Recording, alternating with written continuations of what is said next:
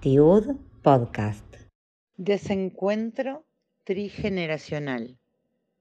Eran los comienzos del siglo XXI.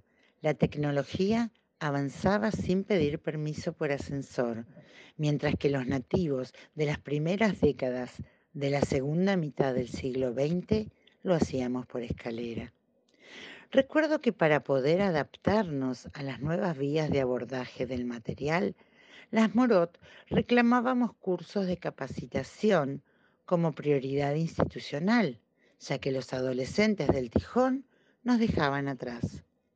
Yo daba clases en Yudalef y Yudbet y la tecnología la incorporé a paso lento y quedé descolocada en muchas ocasiones frente a los talmidim.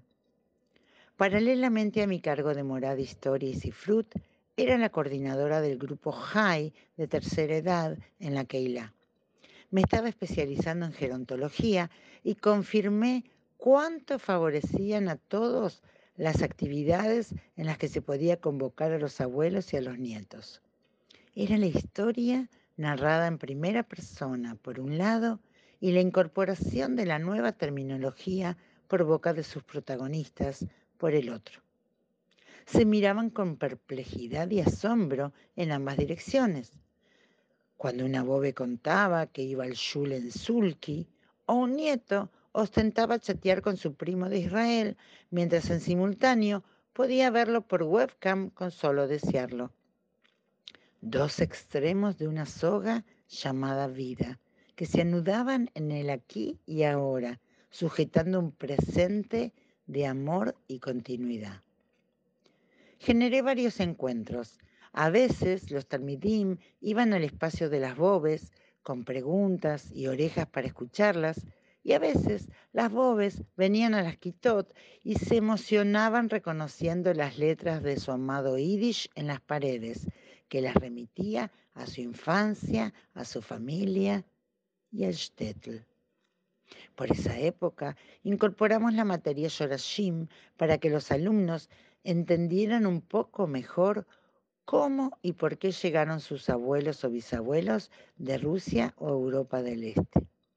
Se cumplían 100 años de varias colonias de la zona y convoqué a los talmidim a dividirse en tres grupos e investigar sobre los judíos que llegaron a Bernasconi, Rivera y Colonia Rusa en el Alto Valle. Internamente, di por sentado que estos nietos iban a contactar a sus propios abuelos o al de algún compañero. Fantaseé una tarde de reportajes con merienda incluida. Las hojas tendrían aroma camish. Di una fecha de entrega y un cuestionario a cada grupo. No me hicieron preguntas específicas, así que seguimos con otro tema en la quita. Cuando llegó el día de la entrega, se me encogió el corazón. Eran trabajos monográficos con información copiada y pegada de Internet. Fui víctima de un desfasaje tecnológico. Ni yo imaginé que para ellos la información era algo que habitaba en Internet, ni ellos imaginaron que yo anhelaba que fueran a investigar a la fuente primaria, sus abuelos. El atajo daba velocidad, pero también un desencuentro valiosísimo. No fue adrede, pero quedó evidenciada mi ignorancia de que ya la información se movía por otra vía para los adolescentes.